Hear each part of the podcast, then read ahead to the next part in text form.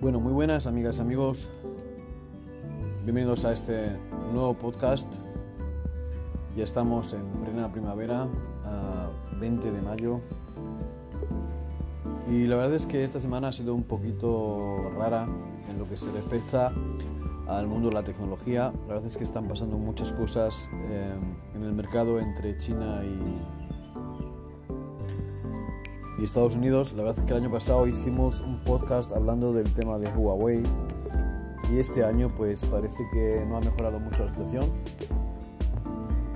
Hace un año que saqué el comentario en Facebook, tuve bastantes personas que me seguían.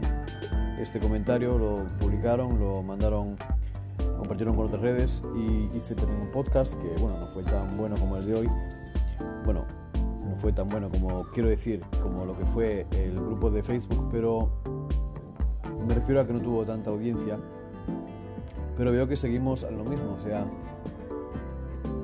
cuando hablamos de libre mercado, nos suponemos que todas las empresas tienen las mismas, eh, por así decirlo, eh, oportunidades de hacer mercado y por eso es por lo que no entiendo por qué se tiene que meter un gobierno eh, encima de una empresa. Yo pienso que estas cosas no tenían que ser los gobiernos los que hacen las cosas, sino eh, un, si tienes que decir algo en contra de una empresa, pues que sea un nivel consumidor o una, alguna que otra institución del Estado que se dedica a investigar y hacer cosas así. Pero por lo que veo, eh, aquí se trata de dinamitar empresas, sea como sea, independientemente de cuáles sean las expectativas de cada empresa. Yo pienso que hoy en día ya estamos en una, ya tenemos unas políticas que definen eh, cómo tiene que ser la comunicación global entre las eh, diversas empresas.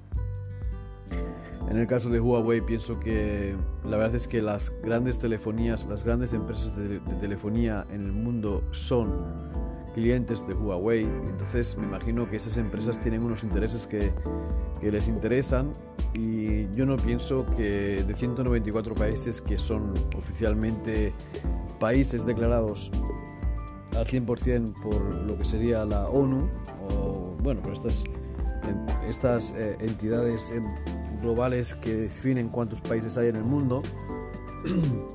Y si esos 194 países eh, utilizan la tecnología de Huawei, no entiendo por qué tiene que tener más fuerza un país que los otros 193. Es un, una estipulación que hago sin números, tampoco me no sé cuántos países hay en realidad en todo el mundo.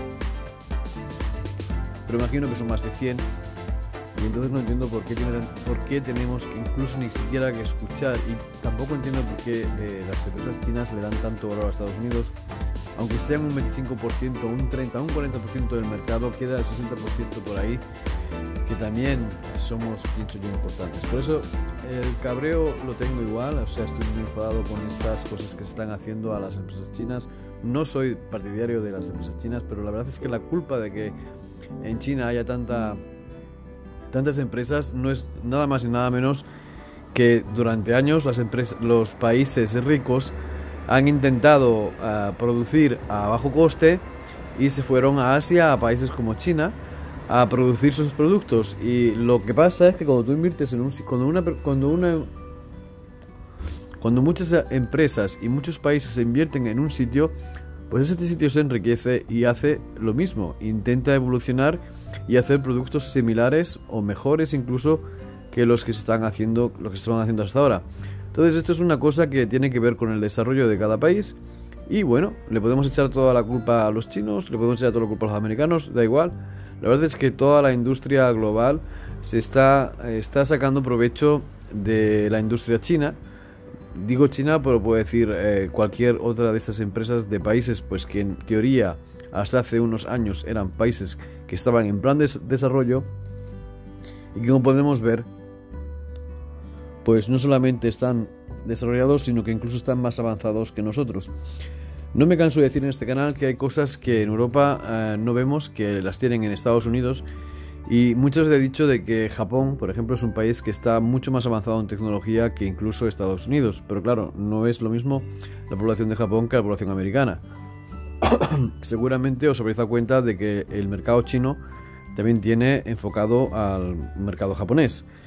Y eso es una cosa que no podemos evitar, es así, ellos ven dónde tienen sus eh, mayores clientes y están también mirando siempre a estos clientes, no miran a otra clase de cliente como podría ser, por ejemplo, el mercado latinoamericano o el mercado europeo, que son también países, son también países que están eh, con poder adquisitivo, pero eh, que les interesan a lo mejor menos a los chinos porque representamos un menor número, eh, bueno, a las empresas chinas, a los chinos me imagino que no tienen nada que ver, un menor número en sus finanzas. Entonces aquí el cabreo más que nada es que, vale, Estados Unidos sigue con la guerra comercial con China y China sigue intentando llevarle la corriente al, al Estado americano sin mirar a los demás países. Lo hemos visto últimamente con el DJI Mavic Air 2, que como sabréis aquí en Europa, por ejemplo, va está ya aprobada la ley desde el año 2019 que tenía que tener un Remote ID, lo que es más o menos el ADSB. Perdón.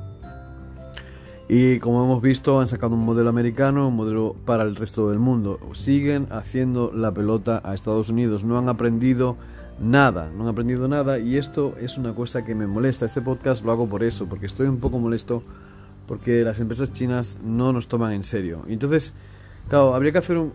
Es que tenemos que hacer un boicot a los productos chinos. Es que no podemos hacer un boicot a los productos chinos porque si vas a cualquier mercado, el 99,9% de las cosas que vamos a comprar...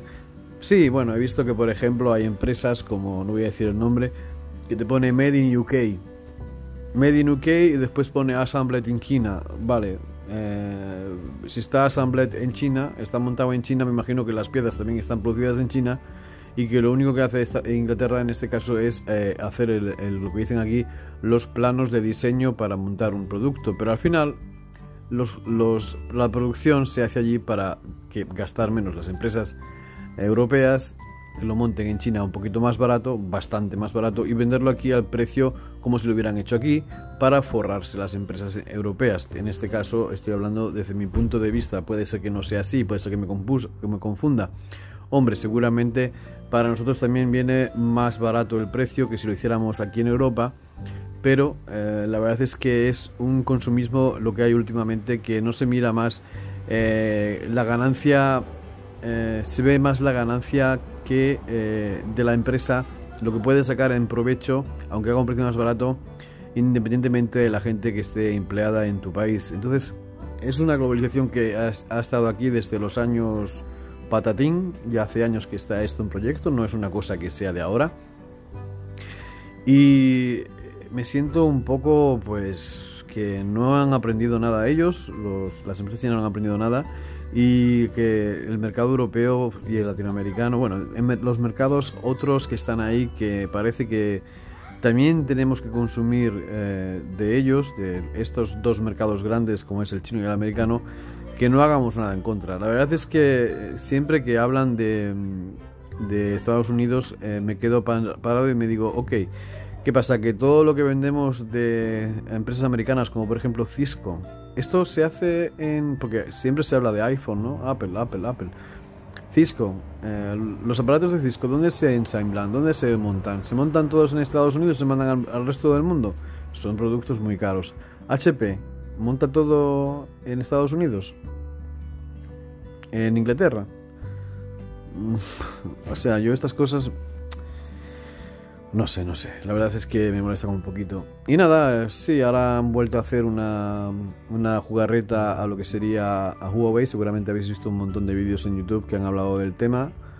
Eh, ahora también se le prohíbe a todas las empresas que tengan alguna cosita que ver con Huawei en el mundo entero, no solamente las empresas americanas, sino empresas que tengan algún producto que vendan en Estados Unidos y que también vendan a Huawei, también están ahora en la línea de por así decirlo, casi casi que vamos a bloquear.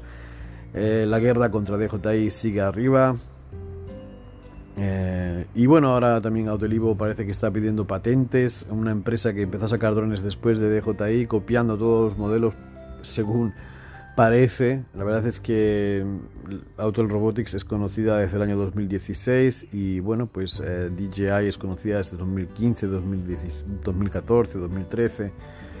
Entonces, no sé qué deciros. La verdad es que me parece que se está jugando un poquito sucio con las empresas chinas y como digo, ellos lo único que han hecho es aprovechar eh, que los países que pensaban hacer grandes negocios con, con, ciudades o con países como los asiáticos, al final se están viendo pues repercutidos de que se pensaban que esas personas, esos países iban a quedar ahí al borde del abismo solamente trabajando como si fueran esclavos y que no iban a, a subir de nivel. Y para mí esto es una, una cosa que solamente lo piensan los engreídos y los que piensan que son más que nadie. Y justamente siguen haciendo así, siguen haciéndose a ver, hacerse ver como si fueran más que nadie, porque eh, intentan a toda costa que lo suyo sea lo mejor, cueste lo que cueste. Y yo pienso que no hay, no hay que hacer guerras así de sucias, ¿vale? Yo pienso que hay que dejar que todo, siempre lo he dicho, toda la gente tiene derecho de llegar a ser algo y no solamente la gente de tu país. Y parece ser que todo el mundo que hemos crecido con esos años eh, que hablaban de los sueños americanos, me acuerdo que mucha gente hablaba del sueño americano, tacatín, tacatero, el sueño americano parece ser que solamente los americanos pueden vivir, entonces queda un poco, eh, no sé, un poco palurdo, ¿no? O sea, al final se muestra siempre la cara, ¿no? Eh, siempre cuando miramos la historia vemos que hay países que parecen ser héroes y el héroe llega a ser siempre un villano. Al final eh, yo pienso que hay que vivir y dejar vivir, como decían los eh, Paul McCartney y los Beatles y esperemos que estas cosas solucionen, que las personas, bueno, que penséis lo que penséis eh, es normal que los países evolucionen y que suban y el que tiene el producto es el que va a mandar al final. La industria de los semiconductores, que es la que se utiliza en todos los aparatos electrónicos, em, China tiene, es un punto estratégico muy fuerte por el simple hecho de que tienen mucha materia prima, ¿vale? Lo que serían semiconductores, China es uno de los países que más semiconductores puede producir porque tiene mucha materia prima y es lo que le diferencia del resto de los países asiáticos, es que al final todos, quieran o no quieran, tienen que pasar por el mercado chino para poder producir a precio adquisible lo que serían los semiconductores que no son tan fáciles de encontrar en otras partes del mundo, aunque sí las hay en muchos países. En China es un poquito más fácil extraerlo puesto que hay menos eh, resistencia, por así decirlo, en el terreno. Y la abundancia en comparación con otros países, es decir, con el mismo tiempo, puedes conseguir muchos más eh, semiconductores en menos espacio de tiempo que en otros países. Y esta es la cosa por la que se empezó a hacer estas fábricas en la zona de China. Y nada más. No quería deciros nada más, estaba un poquito enfadado, quizás he hablado cosas que no tenía que decir, pero como digo siempre, yo digo siempre lo que pienso y pienso que mientras que podamos decir nuestra opinión, es que el mundo en realidad no está tan mal. Algún día no podremos decir nada sin tener que pasar por un juez y entonces se habrá acabado la libertad de expresión. Y os invito a pasaros por el canal de YouTube, Instagram, sobre todo YouTube, y que me deis un buen like a los vídeos, os suscribáis al canal. También, como no, si estáis eh, escuchando este podcast y os ha gustado, pues decírmelo en los comentarios. Y si no os gusta, pues también es muy bueno tener un mensaje negativo, pero por favor, que sea constructivo, que tenga un porqué. Porque yo no miento a nadie, yo digo lo que pienso. Entonces, si no te vale con saber la verdad de lo que piensa una persona, a lo mejor el fallo no está en lo que yo he dicho, sino en lo que tú has escuchado. Como digo, las personas entendemos lo que queremos y pensamos lo que queremos. Muchas veces interpretamos también lo que queremos y no vemos la realidad. Y yo soy igual, también lo interpreto con mi realidad. No lo puedo interpretar con la realidad de otra persona. Esto sería una cosa terrible. Nada más. Gracias.